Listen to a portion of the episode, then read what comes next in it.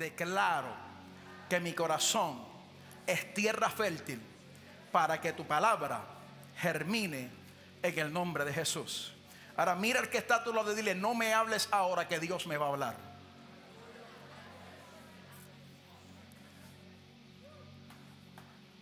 Alaba, ¿está acá todavía? Hoy vamos a hablar bajo el tema, no tengo miedo. ¿Cuál es el tema? No tengo miedo. Mira a alguien y dile, no tengo miedo. Aunque sea tu esposa, díselo, vamos. O tu esposo. Mira a alguien en esta tarde y dile, no tengo miedo. Es interesante porque el mes pasado hablamos de avivamiento. Y es interesante cómo vamos de avivamiento a no tengo miedo. Alaba, de avivamiento a no tengo miedo. Pero creo que al final de este mes le hará sentido por qué estamos hablando este tema. La realidad es que el miedo es algo que todos nosotros en algún momento hemos conocido. Puedo decirlo otra vez. El miedo es algo que todos nosotros en algún momento hemos conocido. Lo hemos experimentado. ¿Alguien puede decir amén? Todos nosotros, todos los que están aquí, en algún momento, aún esos que usted ve así bien fuertes, con una barba bien negra, que tocan bajo, esa gente también han tenido miedo.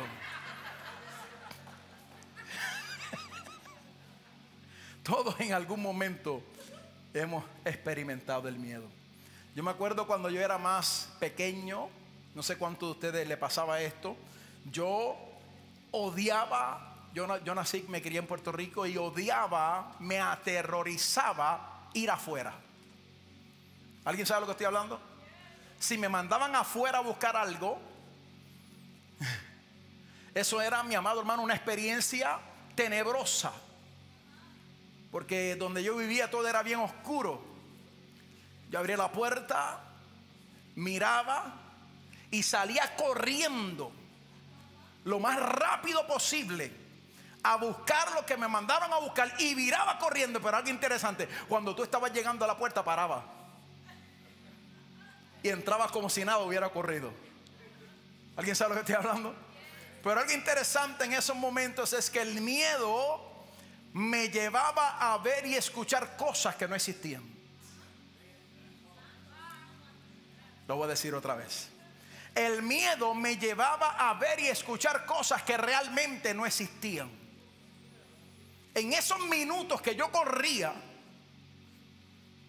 que ni Usain Bolt me podía ganar en ese momento, yo escuchaba voces, escuchaba que los árboles se movían, veía que gente me estaba mirando, no había nadie. Pero en ese corto periodo de tiempo, yo escuchaba y veía cosas que no existían. Alaba. Pero eso no le ha pasado a ninguno de ustedes, solamente a mí. ¿Alguien se identifica con lo que estoy hablando? Miremos, miremos por algunos minutos, porque este tema es muy importante. Y quiero darte la perspectiva, primero quiero darte la perspectiva desde la psicología y la consejería de lo que es el miedo esa perspectiva eh, a, grandes rasgos, muy, muy, muy, muy broad, muy, muy, muy abierto, muy amplio, ¿verdad? Porque ni soy psicólogo, aunque soy consejero, pero no soy psicólogo. Pero eh, lo he estudiado un poco y quiero compartir algunos puntos importantes de lo que dice la psicología y la consejería de lo que es el miedo desde la perspectiva natural. Desde la perspectiva natural. Número uno, escúchame bien, el miedo se relaciona con un objeto o evento identificable. El miedo se relaciona con un objeto o evento identificable. ¿Qué significa esto? Que aunque usted no puede identificar el miedo, puede identificar el momento cuando ocurrió. ¿Ok? ¿Me está siguiendo? Todos nosotros podemos identificar el momento cuando tuvimos un episodio de miedo. Dicen amén. En ese momento que tuviste miedo a perder la vida, en ese momento que tuviste miedo a perder tu familia, en ese momento que tuviste tantas cosas que puedan ocurrir en nuestra vida, usted puede identificarlo. Mira esto, el miedo normal se dirige a un peligro realista. El miedo, escúcheme bien, el miedo para el que lo está padeciendo es un peligro que es una realidad. Es algo que para el que está en ese momento, el que está en ese momento de miedo, para esa persona, ese suceso, ese evento es una realidad. Por ejemplo, cuando yo salía afuera a buscar algo, para mí era una realidad que alguien me estaba mirando, aunque nadie me estaba mirando. Para mí era una realidad que había un montón de ruidos cuando no había ninguno. Para el que está en un momento de miedo, en un momento de miedo, eso es una realidad. Es una realidad. Ahora, hay una diferencia entre el miedo y la fobia.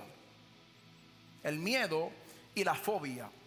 Porque la fobia es un miedo persistente e irracional.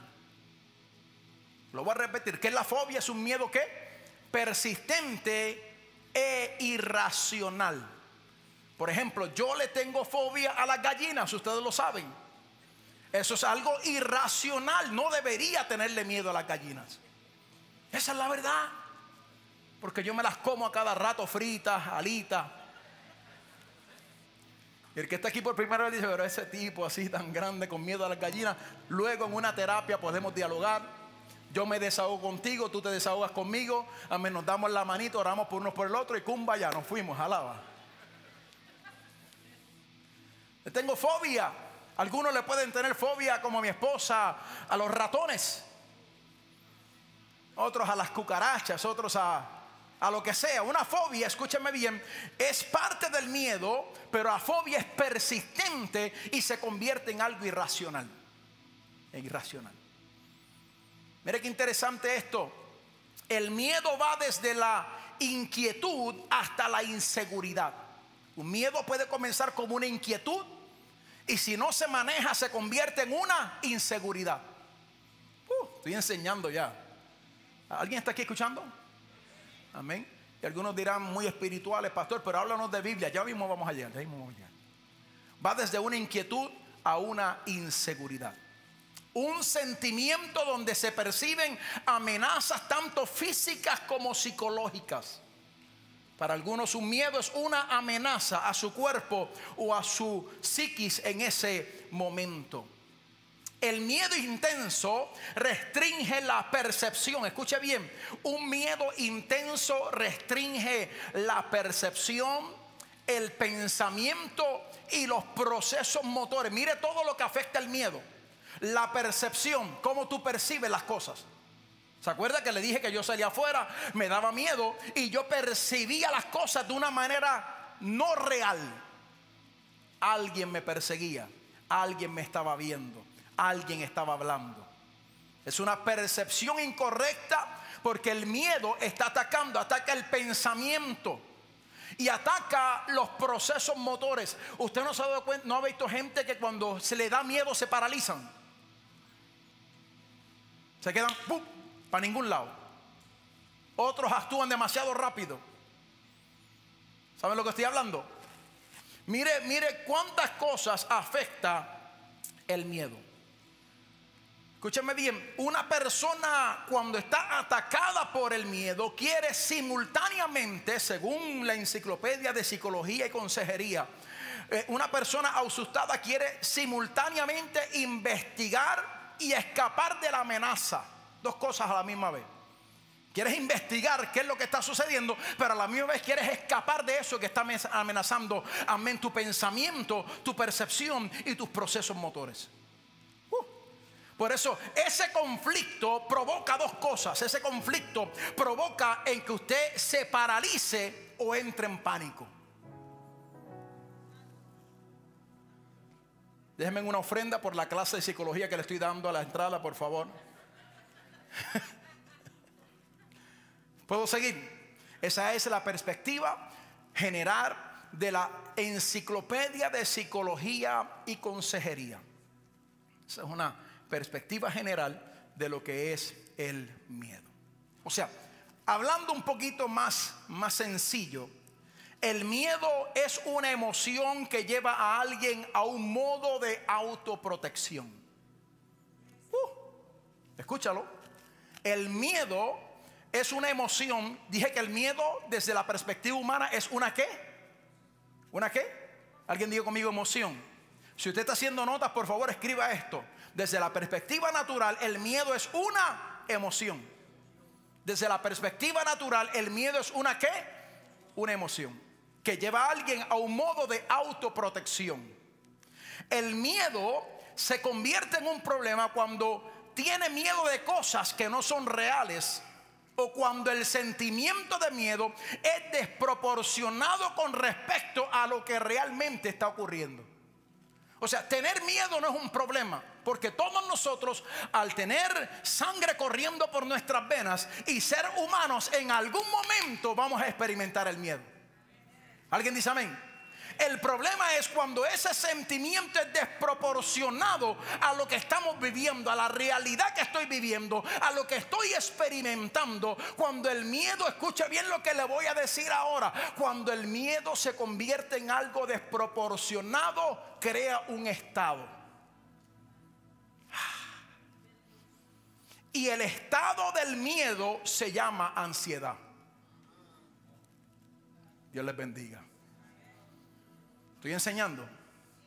¿Alguien lo está recibiendo? Escúchame bien, cuando el miedo es natural sentir miedo, pero cuando se convierte en algo desproporcionado de la realidad que estoy viviendo, el doctor dijo, tienes una enfermedad y ya tú dijiste, me voy a morir. Alaba. Tuviste un pequeño accidente y ya tú estás llamando a todo el mundo que por poco te mueres. Tuviste un problema, te botaron del trabajo, el miedo entró y ya tú piensas que tu casa se va a caer al piso, que las finanzas no van a prosperar. Amén, que vas a tener que ir por ahí pidiendo comida. Amén, cuando el miedo está desproporcionado a la realidad, crea un estado. Y ese estado se llama ansiedad. Y yo me paro aquí a hablar sobre esto porque tengo los calibres y el testimonio para hablártelo. No vengo aquí a hablarte hoy de miedo y ansiedad como alguien que ha escuchado de otro que lo ha experimentado. Vengo a hablarte como alguien que estuvo un año y medio sufriendo de ataques de pánico, de ansiedad. Cuando yo te digo que si tú no controlas el miedo, va a hacer un campamento en tu mente, aleluya, y va a crear un estado. Es porque realmente ocurre que el nombre de Jesús. Alguien tiene que entender lo que estoy hablando hoy aquí. Sacude a alguien, sacude a alguien, sacude a alguien y dile, Dios va a cambiar tu perspectiva hoy en el nombre de Jesús. Vamos, sacude a alguien y dile, Dios va a cambiar tu perspectiva en el nombre de Jesús. La ansiedad es un estado de miedo constante. Y la palabra que yo quiero que usted entienda, vaya apuntando, el miedo es una emoción. Esa emoción descontrolada crea un estado y usted entiende lo que es un estado. Un estado es que todo lo que está en ese perímetro está sufriendo o percibiendo lo que ese estado tiene. Por ejemplo, cuando vino el huracán para Florida se declaró un estado de emergencia. Toda la Florida estaba en estado de qué? De emergencia, aunque había gente que no estaba en emergencia. Come on now, come on now, come on. Cuando el presidente da el mensaje de Estado, él habla de una realidad de lo que es la nación, aunque no todos estamos viviendo lo mismo. Cuando algo se convierte en un estado, todo lo que esa cosa cubre o todo lo que eso cubre, ese perímetro, es parte de ese estado. Por eso cuando el miedo se desproporciona, amén, a la realidad, crea un estado que se llama ansiedad. Y todo lo que es tuyo, tu mente, tu corazón, tu pensamiento, tus emociones, tus, actitudes motoras, todo será afectado porque has estado de porque has permitido que la emoción del miedo, amén, tome control de tu vida. Pero hoy yo te tengo noticia en el nombre. Yo necesito a alguien más que entienda lo que estoy hablando y aquí en el nombre de Jesús. Yo necesito a alguien más que diga, pastor, yo sé lo que tú estás hablando. Yo también he estado allí, pero hoy, aleluya, solo los reyes pueden declarar un estado. Y hoy me,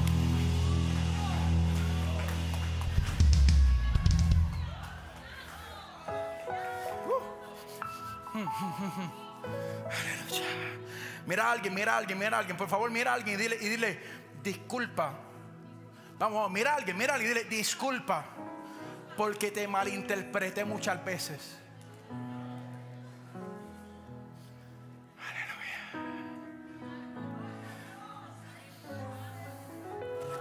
Escúchame bien. La gente con miedo y ansiedad no están encubriendo su miedo y su ansiedad. La gente con miedo y ansiedad están descubriendo su realidad. Ellos se muestran bien cuando realmente no lo están. Eso no es que están encubriendo que tienen miedo. Ah, sé sincero. No, lo sincero es demostrar que sí lo tienes. Lo sincero no es tú mostrar como que estás bien. No estás bien nada. Te han venido pensamientos de quitarte la vida. Te han venido pensamientos de qué va a pasar mañana. Te han venido pensamientos de qué va a pasar con tu familia, con tus finanzas, con tu casa. Amén. Todo eso ha querido llegar. Pero no permitas que el miedo se desproporcione. Hay un Dios que te ha llamado. Hay un Dios que te ha dicho yo.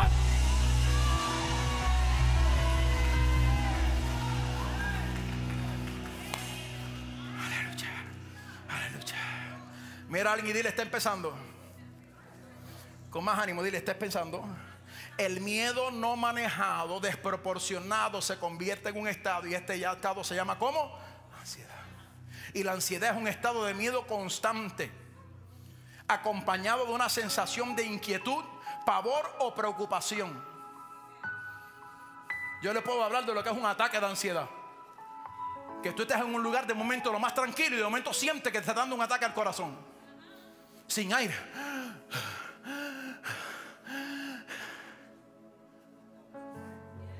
Yo supe estar en lugares y, forzar a mi esposa a llevarme al hospital porque yo le decía que tenía un ataque al corazón. Yo tuve acá ataques del corazón, tuve ataques de, de um, cerebrales, de, um, ¿cómo se llama eso? Strokes. Sí, yo los tuve. Pastor, pero si te lo más bien, eran mentales. Y todo el mundo me decía, tú estás bien. Y yo le decía, no, mira cómo yo hablo, mira, sueno mal. Sí, Tú no ves mi lengua que está enredada. Yo le decía al doctor, el doctor mirándome. el tipo me metió a meterme un CT scan, me hicieron examen de todo. Cuando terminaron los exámenes dijeron, tú eres muy lindo, tú no tienes problema, tú estás bien, te ves muy joven. Pero yo no fui para eso, yo no fui para eso, yo no fui para eso. Le dije, doctor, yo no vine para eso, yo no vine para eso. Mi esposa me lo dice todo el tiempo que me veo bien, yo no vine para eso, doctor. El doctor se me para de frente y me dice, te he hecho todos los exámenes, tú estás bien. Y yo le decía, no, yo estoy mal. Y él me decía, tú estás bien. Porque el miedo te lleva a otra realidad. Uh, el problema es, escúchame bien, que a veces nos hemos hecho demasiado pentecostales y cristianos y no queremos escuchar esa realidad. Antes de criticar a alguien y decirle, ora más, te falta ayuno. Yo oraba, ayunaba, buscaba a Dios, pero permití que una realidad se hiciera a poder sobre mi estado. Mira el que está a tu lado y dile, perdóname por haberte malinterpretado. Dile, dile, dile. Mira a alguien, mira a alguien, mira y dile, perdóname por no haberte escuchado. Perdóname por haberte dicho que estabas loco, que dejara la povera. Vamos, vamos, vamos, vamos. Dios te llamó a ser restaurador y tú no puedes restaurar lo que no escuchas. Dios te bendiga. Tres amenes dijeron, vamos, voy a tratarlo otra vez. Tú no puedes restaurar lo que tú no escuchas. La fe viene por el oír, el oír de la palabra. Para tú restaurar un corazón, primero tienes que escuchar lo que ese corazón está diciendo para poder discernir con lo que ese corazón está luchando.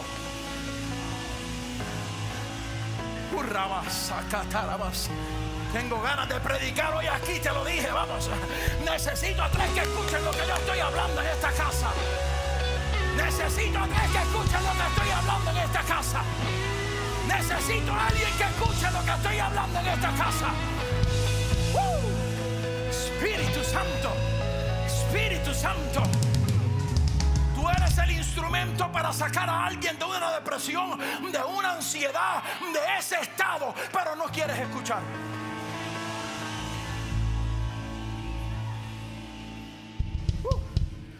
La ansiedad se refleja o llega por varios factores. Cuatro importantes. Número uno, situaciones externas. Cuatro factores que activan la ansiedad. Cuatro factores que activan la ansiedad. Sigo, sigo. Esto está bueno, esto está bueno. Esto es lo que pasa cuando tú vas a Tierra Santa y oras allá.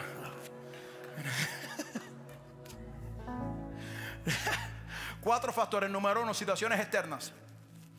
Cosas fuera de tu control. Número dos, falta de bienestar físico. Hay gente que no necesita oración, hay gente que lo que necesita es ponerse en forma.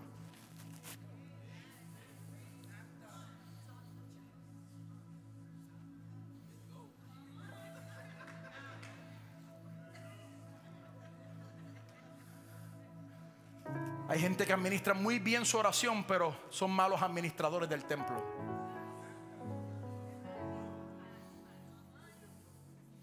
Y como yo me he metido en una rutina, ahora sí me puedo parar aquí. Antes, cuando yo estaba fuera de forma, y, y, escúchame bien, estar en forma no significa estar flaco. Hello, hay muchos flacos que benditos. Lo que le falta es un soplo para caerse. Fua. Están, mires, ahí. Están a punto de...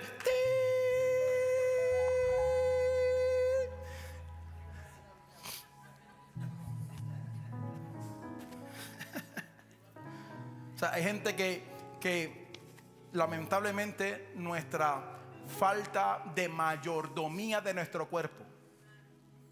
Hello.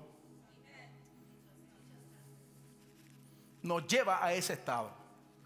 So, falta de bienestar físico. Número tres, respuestas aprendidas. O sea, maldiciones generacionales. Gente que tu mamá era una miedosa o tu papá y que tú eres ahora. ¿Cuántos se acuerdan? ¿Cuántos se acuerdan? ¿Cuántos Mire, es que, es que los padres de nosotros sin querer nos inculcaron espíritu de miedo.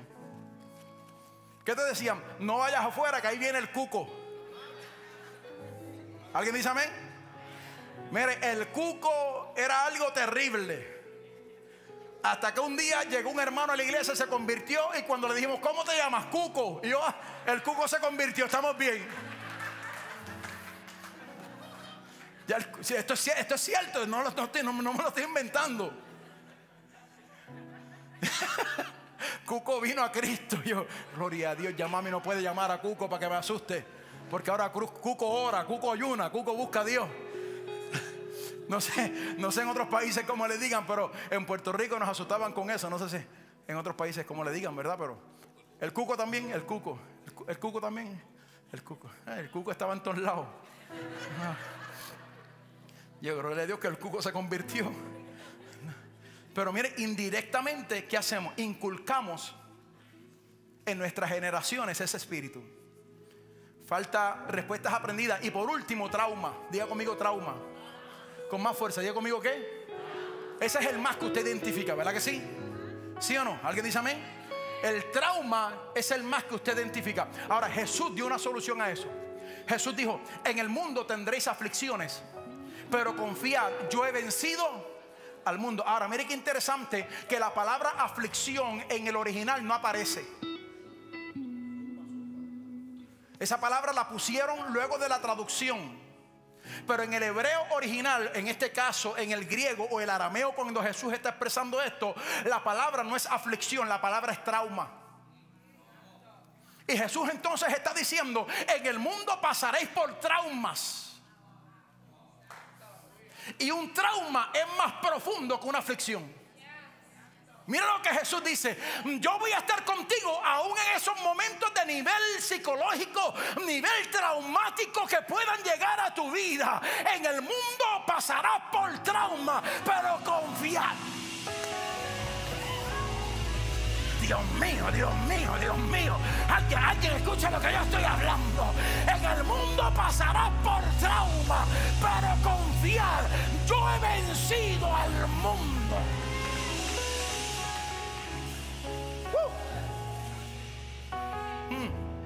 Espíritu Santo. Espíritu Santo. Espíritu Santo.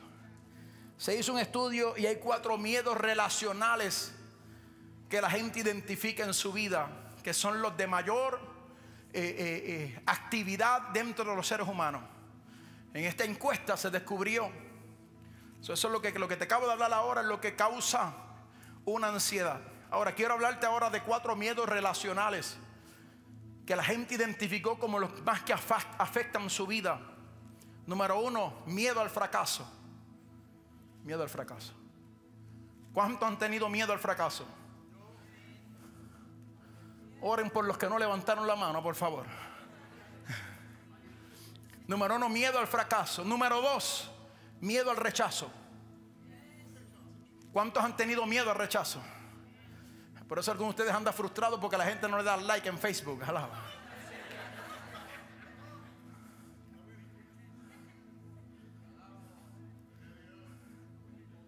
No le ha llamado a nadie a usted, le ha mandado un mensaje. ¿Por qué me sacaste de tus amigos? Miedo al fracaso, miedo al rechazo. Alaba.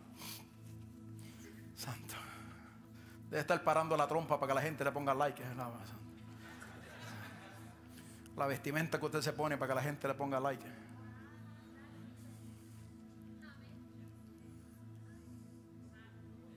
Y estoy hablando hombres y mujeres.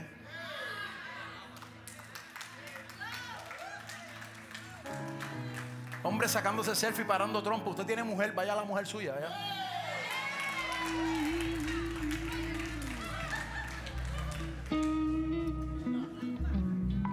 Macharranes que pasaron los 40, no sé qué rayetes le pasa ahora.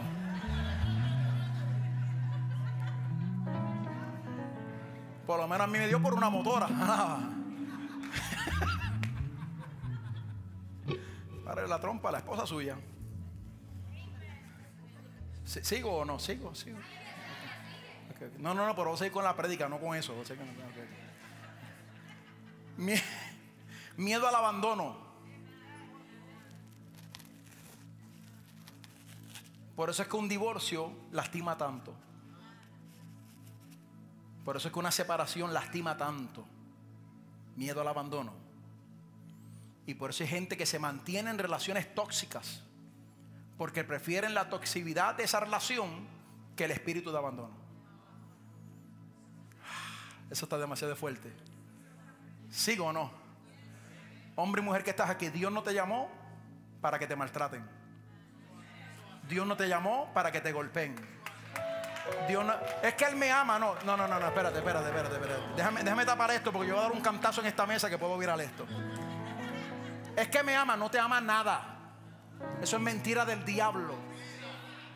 No te ama, no te ama, no te ama. El que ama no golpea. El que ama no maltrata. Pastor, ¿y qué hago? Salte. Ay, pastor, usted está auspiciando la separación. Sí. Porque ese no es el diseño de Dios. Pastor, pero estoy orando. ¿Hasta cuándo vas a orar? Salte hasta que Dios haga algo. Cuando Dios haga algo, entonces puede regresar.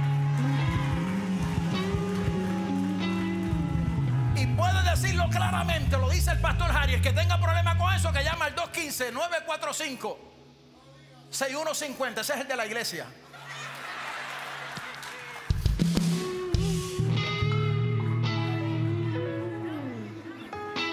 Y ahí usted hace un appointment. Por último, miedo al abandono. ¿Se están gozando? ¿Se están gozando? Esto está bueno. Por último, miedo a la muerte o a morir. Hay gente que le tiene miedo a la muerte. Hay cristianos con miedo a la muerte. Hay gente aquí sentada con miedo a la muerte. Yo era uno de ellos. Yo le tenía miedo a la muerte. Mire, yo buscaba la manera de no ir a los velorios. Y si iba a los velorios era comer donita y queso. Y pasaba mirando para el otro lado, no para el muerto. Mira, yo era un miedoso brutal. Ya se me quitó, gracias a Dios. Pero muchos de esos miedos fueron inculcados porque donde me criaron había miedo a muchas cosas.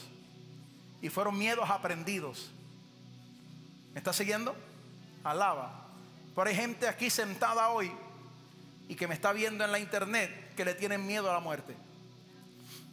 Y escúcheme bien, hace sentido porque nadie ha ido allá y ha regresado y te ha dicho cómo es. Pero hay uno que estuvo allá, vino a la tierra, habló de cómo es y dijo que un día te viene a buscar. Y no te va a llevar a cualquier sitio. Te va a llevar a las moradas de su padre. Donde el llanto no existe. Donde el orín no corrompe. Donde no entra ladrón. Donde las calles son como oro y el mar como un cristal. Donde hay puertas con perlas y ángeles que adoran 24-7 donde su gloria es manifestada y no hay absolutamente nada que pueda detener su gloria, donde hay ángeles diciendo 24 horas, 7 días a la semana, santo, santo, santo. Yo no sé cómo es, pero suena brutal para donde yo voy. Alguien dice amén en este día. Miedo a la muerte. Ahora, escucha bien, escucha bien. Voy a empezar a predicar ahora. Las cosas que usted teme no serán reales a menos que tú las creas.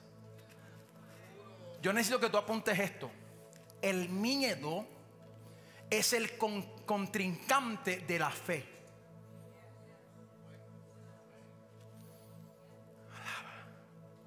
Todo lo que te estoy hablando ahora es desde la perspectiva natural. Ahora vamos a la perspectiva espiritual. ¿Qué dice la Biblia? Y lo primero que yo entiendo que necesito que entiendas es lo siguiente. Que miedo en la Biblia, miedo es una palabra que se define de dos maneras. Miedo en la Biblia es girá. Girá. ¿Cómo se, se define? Girá. Y-I-R-A-H. Girá. ¿Qué miedo en hebreo? Gira. ¿Qué miedo en hebreo? Gira. Y miedo en hebreo es la misma, la misma palabra para dos cosas. Miedo en hebreo se define como temor y se define como miedo. Wow. Para temor y miedo no hay dos palabras en la Biblia. ¿Hay cuántas? Una. Diga conmigo una. ¿Cuántas palabras en la Biblia? Una. que está en el internet, una sola palabra. Una sola palabra define temor y una misma palabra define qué? Miedo. Ahora, mire que lo que le voy a decir. Cuando Jirá se menciona como temor, no está hablando de algo malo, está hablando del temor a Dios. Y cuando Jirá se menciona como miedo, está hablando de algo incorrecto. O sea que la misma palabra Jirá es temor a Dios o miedo a lo que viene. Dios mío, yo ya algunos saben por dónde yo voy. Mira, qué tremendo es esto. Escucha, escucha, escucha. La misma palabra define dos cosas. La misma palabra en la Biblia. Cuando la Biblia en el Antiguo Testamento se habla de Jirá, dependiendo del contexto con que se está hablando, define temor a Dios o define miedo a lo que viene. O sea, mira qué interesante. Ambas, apunta esto, ambas son el resultado de tu salud espiritual, mental y ética. Ambas. Ambas son el resultado de tu salud espiritual, mental y ético. So, Girá se manifestará en tu vida de acuerdo a la salud mental, espiritual o ética que tú tengas. Y de acuerdo a tu salud espiritual, mental y ética, ¿será temor o será miedo?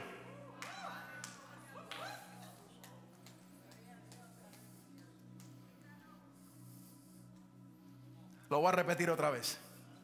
La Biblia solamente tiene cuántos conceptos para el miedo? Uno. ¿Cómo se llama? Shirah.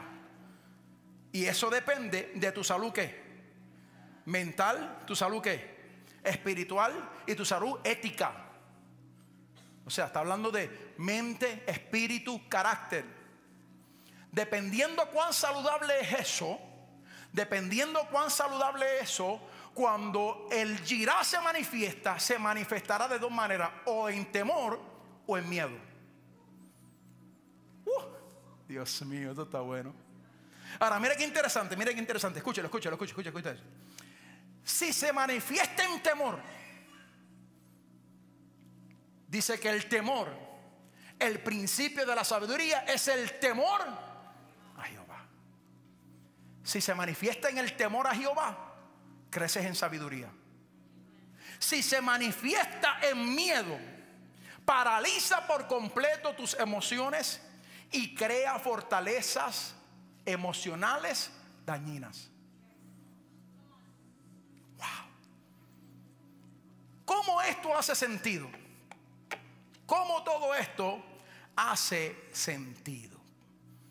¿Alguien me está siguiendo hasta ahora? ¿Alguien me está entendiendo?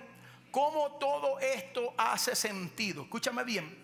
Esto hace sentido, esto hace sentido, porque el miedo es la primera manifestación del pecado en el huerto. Te lo voy a repetir.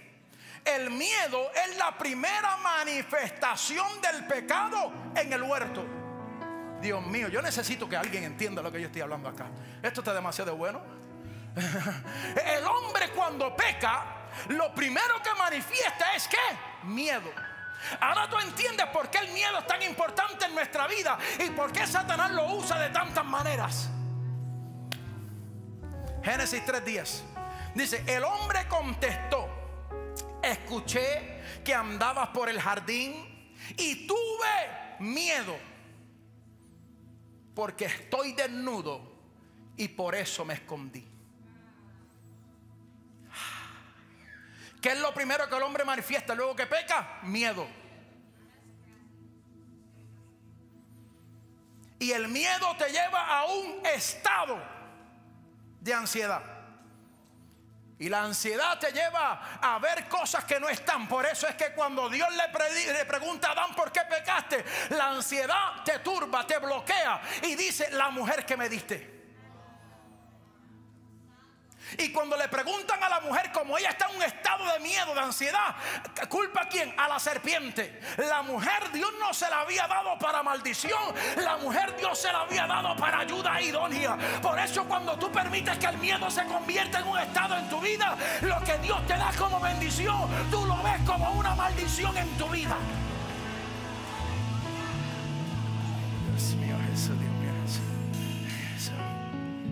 Escucha, escucha, escucha. Por eso Satanás lo primero que hace cuando el hombre cae es activar el espíritu de miedo en el hombre. Porque ¿qué hace el miedo? Apunta esto. El miedo es la perversión de la imaginación de Dios.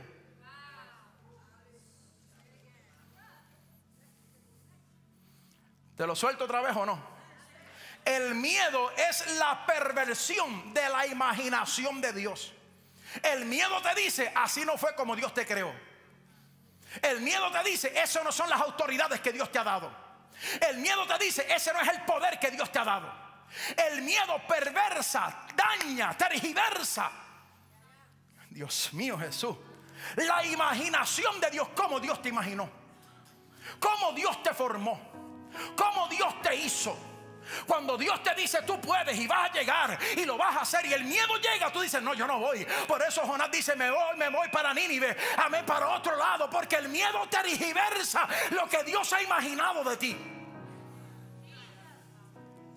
Y si tienes gente a tu alrededor que están metiéndole gasolina a tu miedo, sácalos. Dios dice tú puedes y los que están a tu alrededor, yo no sé, yo no sé si tú puedas, de verdad que yo no sé. Otros lo trataron y no llegaron, aleluya. Escúchame, escúchame, es tiempo, es tiempo que como Josué y Caleb andes con el testimonio sobre tus hombros. Aleluya, la gente fue a la tierra prometida y dijeron, allá hay gigantes, allá no se puede, allá no vamos a entrar, allá es imposible, el miedo tergiversa lo que Dios ha diseñado para ti, Dios mío. Y Dios dijo, esa es la tierra tuya. Esa tierra fluye leche y miel. Ahí tú vas a conquistar. Ahí tú vas a crecer. Y el miedo decía, hay gigantes. No se puede.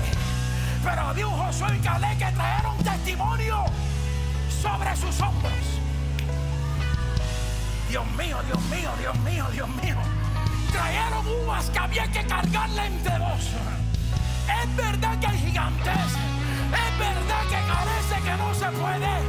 Pero yo tengo un testimonio. Tú di lo que tú quieras. Yo tengo un testimonio. Habla lo que tú quieras. Yo tengo un testimonio.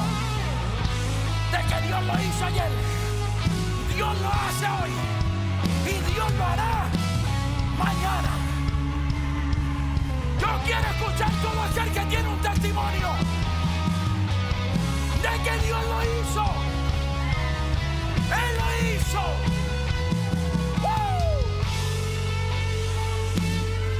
Dios mío.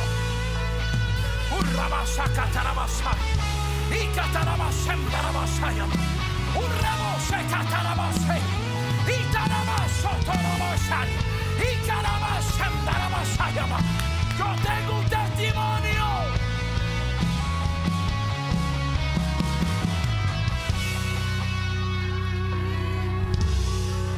¿Qué es? Dios mío, Jesús. Una unción muy fuerte, una fuerte. Muy fuerte. Muy fuerte. Hay gente aquí con miedo a lo que dijo el médico. Pero hay alguien sentado al lado tuyo con un testimonio sobre sus hombros. Hay mujeres estériles aquí que quieren dar a luz y el miedo se ha apoderado de ti. Eh, mis trompas no van a funcionar, mis ovarios no van a funcionar. Hay mujeres aquí que sobre su hombro traen un testimonio de que si Dios lo dijo, Él lo va a hacer. Hay gente acá con cáncer que dicen que piensan que se van a morir, pero hay gente aquí con un testimonio sobre sus hombros de que Dios lo va a hacer. Hay gente acá con una enfermedad que piensan que nada va a suceder, pero hay gente aquí con un testimonio sobre sus hombros de que Dios lo va a hacer. Hay gente pensando acá que su familia será destruida, pero hay gente aquí con un testimonio de que Dios lo puede hacer.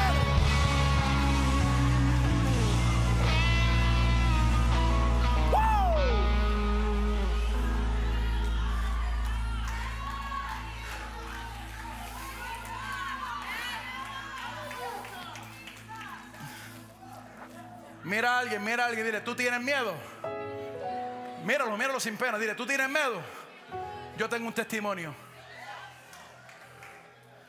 let's talk for a few minutes. Vamos a hablar un ratito, vente.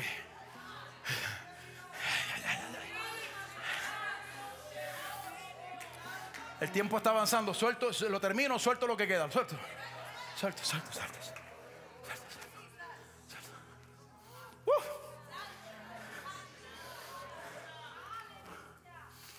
Otros tienen miedo, ellos tenían un testimonio.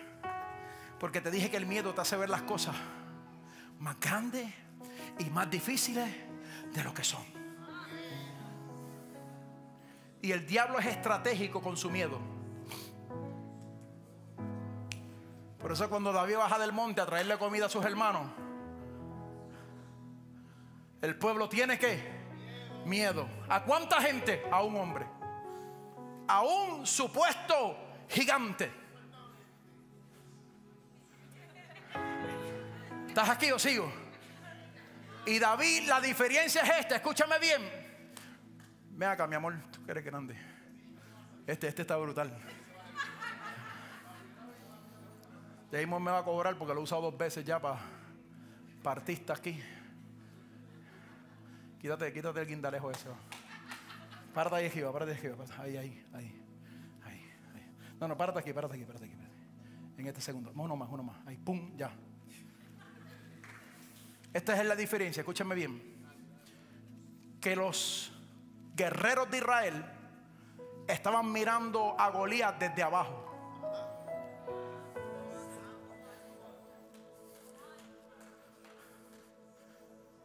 Pero David viene bajando desde lo alto.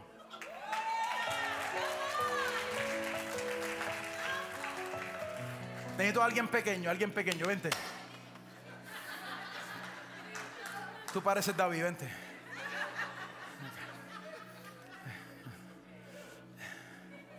Baja tu no, baja tu no. Ahí. Si David lo mira desde abajo, ve un gigante. Vente, David. Pero si David lo mira desde las arriba, ve un incircunciso.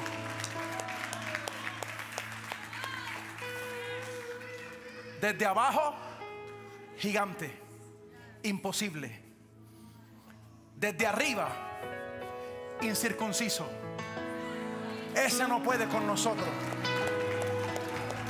Y algo importante, escúchame bien, más importante todavía, es a qué hora salía el gigante. El gigante salía en tres tiempos a retar al pueblo. La mañana, al mediodía y en la tarde. Cada uno de esos tiempos era el tiempo de la oración. So, cuando el gigante salía a gritar, se supone que el pueblo estuviera orando. Y en vez de estar orando, tenían. Pero David viene de sus tiempos de oración.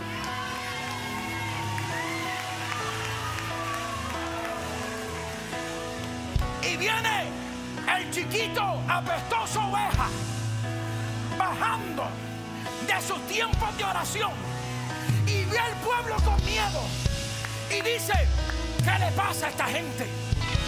¿Cómo puede ser que un incircunciso tenga el pueblo de Dios sometido a un espíritu de miedo? Y David declara, Jehová te entregará hoy en mis manos y yo te venceré. Ahora.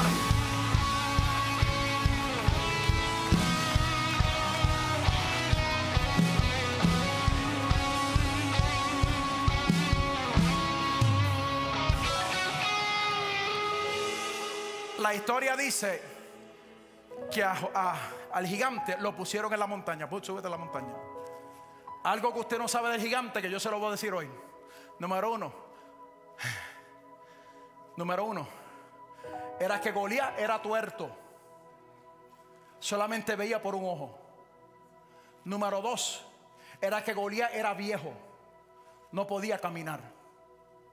A él lo llevaban y lo ponían en el lugar para impresionar. Escucha, escucha, escucha. Y número tres es que lo posicionaban contra el sol. Quiere decir que siempre el sol le estaba dando de espaldas a quién? A Goliat. Y cuando tú miras desde abajo a un monte y el sol te está dando a los ojos, tú no ves las cosas como son. Contra el sol, el gigante se ve más grande que lo que es. Vente David. Pero David viene. David viene desde arriba. Su el espejismo que está utilizando Satanás no le afecta.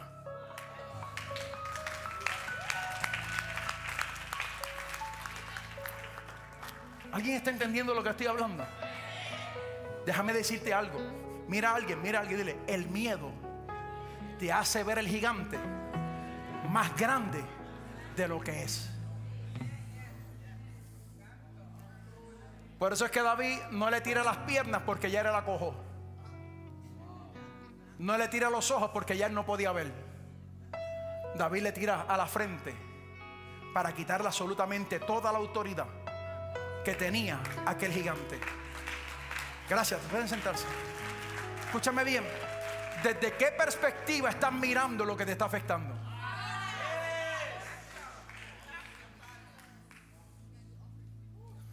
¿Desde qué perspectiva estás mirando lo que te afecta? ¿Lo estás mirando desde las alturas o lo estás mirando desde abajo? Si lo miras desde abajo, el gigante se verá mucho más grande de lo que es. Si lo miras desde las alturas, Jehová te entregará hoy en mi mano.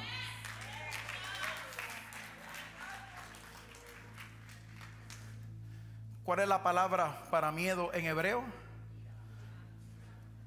Y girá depende de cómo tú veas lo que te está rodeando. Si te dejas dominar por el miedo, te detendrá. Pero si te dejas dominar por el temor a Dios, el principio de la sabiduría es el temor a Jehová. Dios te bendiga, Dios te guarde. Gracias por escucharme. Ponte pie en esta hora y vamos a darle gracias al Señor.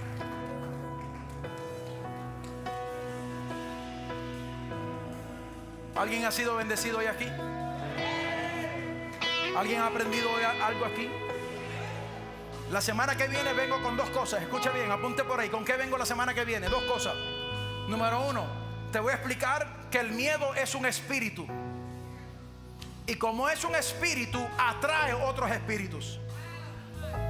Y lo segundo que te voy a hablar la semana que viene es qué haces cuando la fe no es suficiente. So, la semana que viene seguimos con esto. Dile que está a tu lado, seguimos la próxima semana. Número uno, el miedo es un espíritu y como espíritu atrae otros espíritus.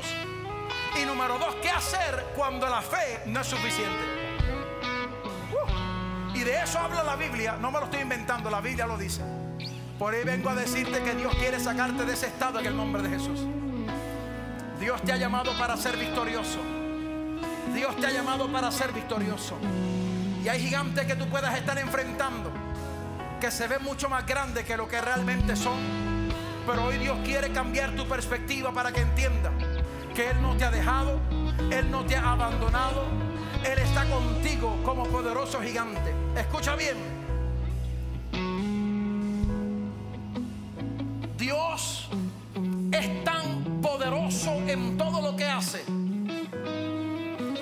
Palabra no temas aparece 365 veces en la Biblia.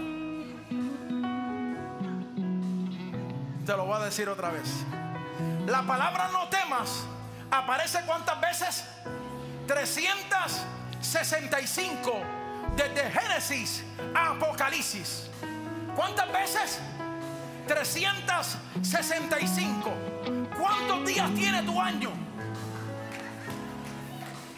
Te lo voy a repetir otra vez. ¿Cuántos días tiene tu año?